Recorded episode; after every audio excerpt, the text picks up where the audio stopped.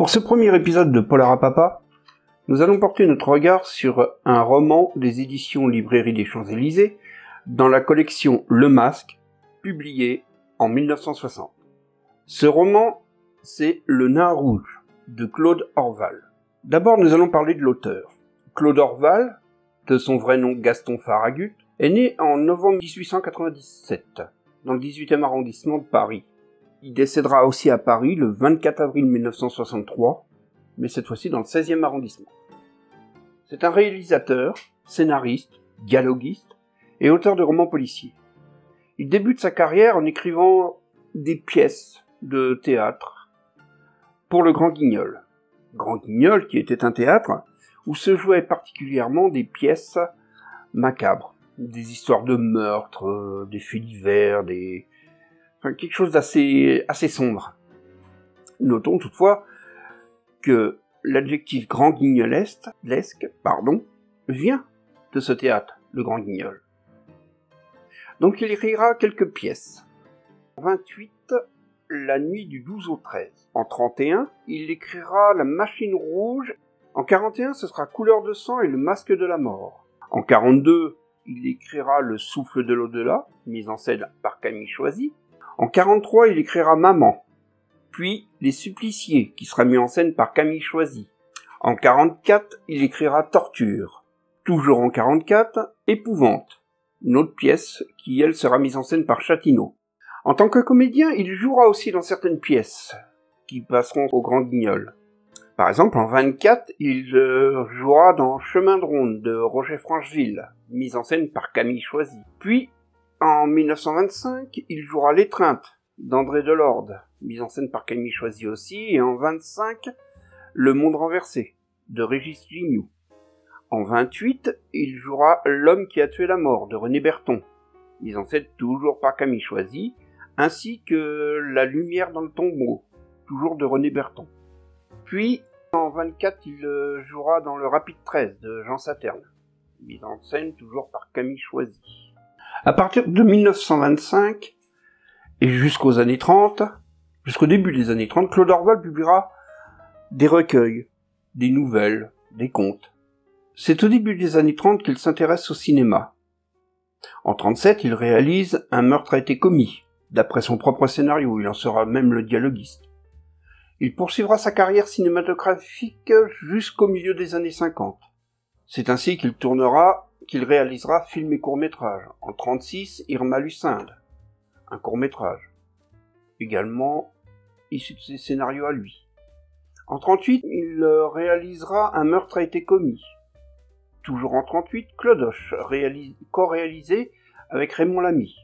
En 39, Nadia la femme traquée, ou À l'ombre du deuxième bureau. Il avait deux titres, d'ailleurs il y a eu deux affiches euh, faites avec ce film. En 39 toujours, il réalisera une Java, puis en 48 Triple Enquête. En 51, il réalisera Musique en tête, co-réalisé avec Georges Combray, ainsi que Duel à Dakar, toujours co-réalisé avec Georges Combray. En 51 toujours, il écrira un scénario, des dialogues et réalisera La Garçonnière, un court métrage. En 53, il réalisera Les Détectives du Dimanche, issu d'un de ses romans. Il écrira le scénario aussi en 34 de La Moule, le court-métrage Jean Delannoy. Bon, en 51 de La Dakar, 53 euh, Les Détectives du Dimanche, 55 Les Nuits de Montmartre de Pierre Franchi. Il écrira aussi le scénario en 1960, une adaptation de son roman Le Grand Caïd, Le Caïd, de Bernard Bordery, dans lequel on retrouvera Fernandel dans le rôle principal. Il consacrera le reste de sa vie à l'écriture de romans policiers, essentiellement pour la collection Le Masque. De 45 à 54, il publiera certains romans euh, en dehors de Le Masque. Ainsi, aux éditions Pierre Trémois, il publiera L'insaisissable Bobby et Le retour de Bobby en 45. En 52, aux éditions Mattel, André Mattel, Les détectives du dimanche, dont il en tirera un film en 53. L'inconnu du deuxième bureau aux éditions Simpson Héros Anonyme. Pas de pitié pour les mouchards en 53 aux éditions Martel. Et Mes Nuits de Montmartre aux éditions de l'Arabesque dans la troisième de la collection éclectique, en 54. De 57 à 58, il publiera un certain nombre de romans euh, aux éditions Le Masque. Pour information, Panique au cirque, le numéro 595 en 57, Le Grand Caïd, dont l'adaptation, comme je disais tout à l'heure, a été faite par Bernard Bordery au cinéma en 1960 avec Fernandel en acteur principal, ce sera Le Masque 629 en 58, Le Nain Rouge, qui fait l'objet de cette émission, Le Masque 697, euh, 5 jours de bonté, Le Masque 747 en 62, Le Grand Caïd, Prend le maquis, une, une autre aventure du Caïd, Le Masque 776, un parfum d'aventure, grâce pour le poète, la dernière seconde, l'assassin ne peut plus dormir, etc., etc. Il publiera quand même euh, pas mal de romans.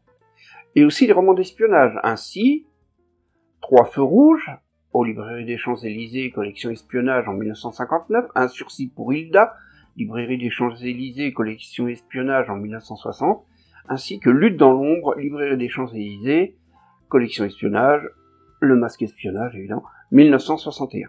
Voilà pour ce qui est de Claude Orval.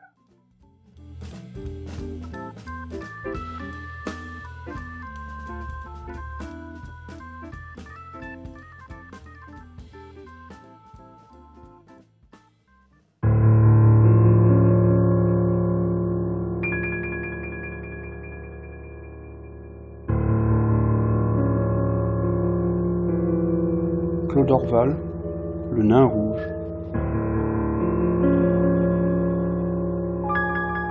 quatrième de couverture.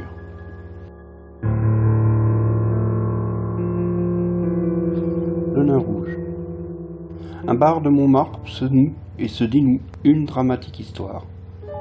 Un homme ne parvient pas à échapper au milieu sordide qui l'a happé dès sa première imprudence d'adolescent. Il y retourne toujours, quelle que soit la fermeté de sa volonté et son ardent désir d'évasion. La vie normale, régulière, est devenue pour lui un rêve obsédant et inaccessible. 3 heures du matin, un individu pousse la porte du nain rouge, titube, s'effondre sur une chaise. Il a une balle dans le ventre. L'aventure commence. Une fois encore, le destin rejette inexorablement le patron du bar dans une existence de violence et de meurtre. Il le contraint à lutter désespérément pour échapper à une base pègre dont il pouvait se croire enfin délivré. Successivement, deux jeunes femmes sont liées à ce tragique destin. L'homme traqué est-il enfin parvenu à reconquérir liberté et paix? Cette fois, il peut l'espérer.